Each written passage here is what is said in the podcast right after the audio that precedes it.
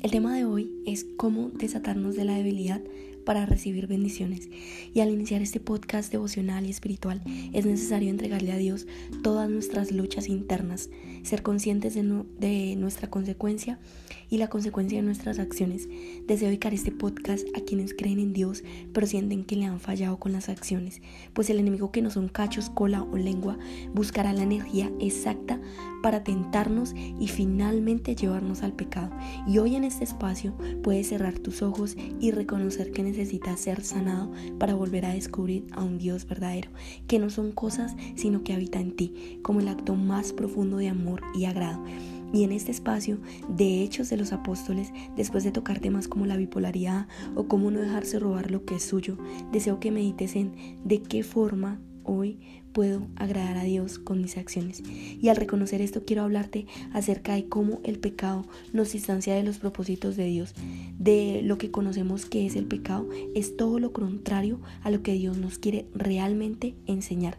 Entonces religiosamente se nos ha enseñado que el pecado es la falta de mandamientos y la falta de obedecer a ellos, que cuando fallamos a ellos iremos al infierno y nunca iremos al cielo, ni conoceremos la eternidad. Y aunque bíblicamente muchos textos hablan acerca de prepararnos para la eternidad y la salvación, Hoy quiero expresar un profundo anhelo de enseñarte acerca del pecado y quiero que pienses en todo lo que conoces, crees o piensas acerca de él. Puedes hoy en pensamiento soltar todo lo que hasta el momento crees que te está distanciando de Dios. Quizás sea una infidelidad, también sea la codicia hacia el dinero, también puede ser el maldecir a alguien, quizás ya has robado, ultrajado o matado. Has herido con tus palabras o quizás tus relaciones personales no están en el punto exacto en el que deberían. Entonces nos preguntamos, ¿qué es el bien? Y qué es el mal, y creamos en el mal y visualizamos un diablo, y en este espacio seremos renovados por la gracia y el perdón de Dios, y debes estar seguro de que Dios sí desea verte bien en todas tus áreas, verte bien con tan solo su espíritu y la gracia de su espíritu en ti. Tus emociones alineadas y con un carácter para decirle a la tentación, es tiempo de que hoy yo sea quien tome el control.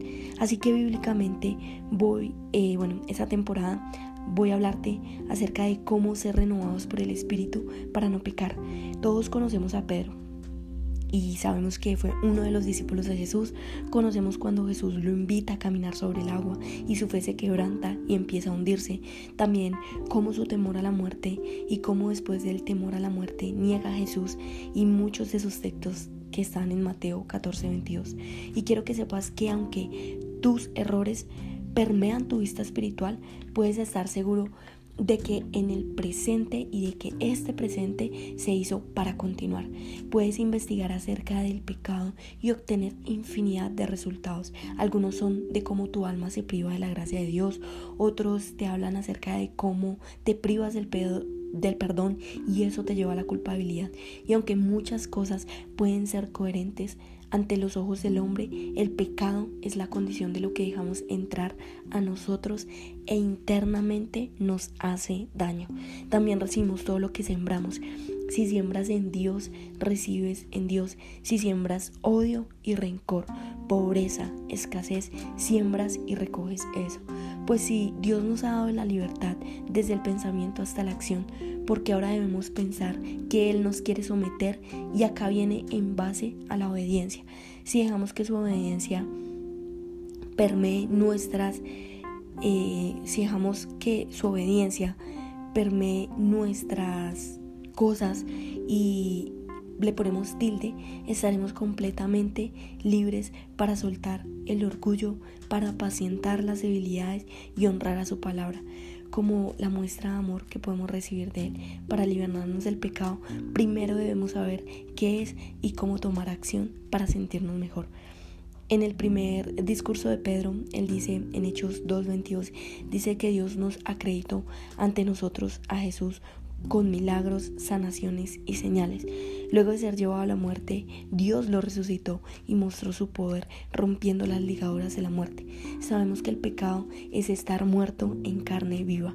Pero Jesús ya la venció, esa muerte por nosotros. Jesús venció esa muerte por nosotros y debemos tomar acción de esta promesa de Dios en nuestra vida.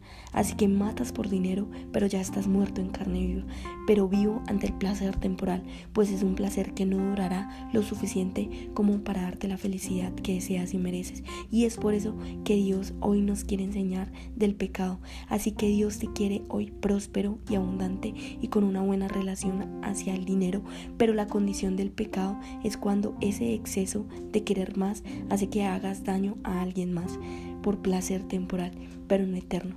Una felicidad que que muchas veces busca Dios en ti que tú conozca, esa felicidad que muchas veces no viene de su gracia, y hoy quiero enseñarte que la felicidad en Dios es constante, es equilibrada y duradera. Y si quizás el orgullo hoy te quiera hacer creer lo contrario, espero que sea Dios que inunde tu corazón para soltar. Piensa hoy en todo lo que te distancia del verdadero amor de Dios. Suelta la condición del pecado, recibe perdón, cree que tu presente marcará una nueva relación con Él Hoy eres libre del pensamiento para volver a comenzar. En Hechos 4:32 dice que todos los creyentes tenían un solo corazón y una sola alma. Y esa es la alma que podemos recibir de Él. Preguntas de poder. Hoy te quiero regalar dos preguntas de poder para que siempre las puedas hacer. Y una última para que puedas vivir en gracia espiritual. Número uno, ¿de qué forma hoy decido empezar a agradar a Dios con mis acciones? Piensa y analiza de qué forma hoy decides agradar a Dios con tus acciones. Y número dos, ¿cuál es el pensamiento que voy a utilizar para derribar el pecado? Todo inicia desde la base de un pensamiento. Cualquier debilidad es la base de un pensamiento. Llévate estas dos preguntas de poder y la tercera es que Dios te quiere hoy renovar en base al perdón. ¿Cómo puedes dar hoy testimonio del perdón de Dios hacia Familia, bendiciones, comparte este espacio con muchas más personas si te aportamos valor y deseo que Dios inunde en lo más profundo de tu corazón cada uno de tus pensamientos. Paz y bendiciones.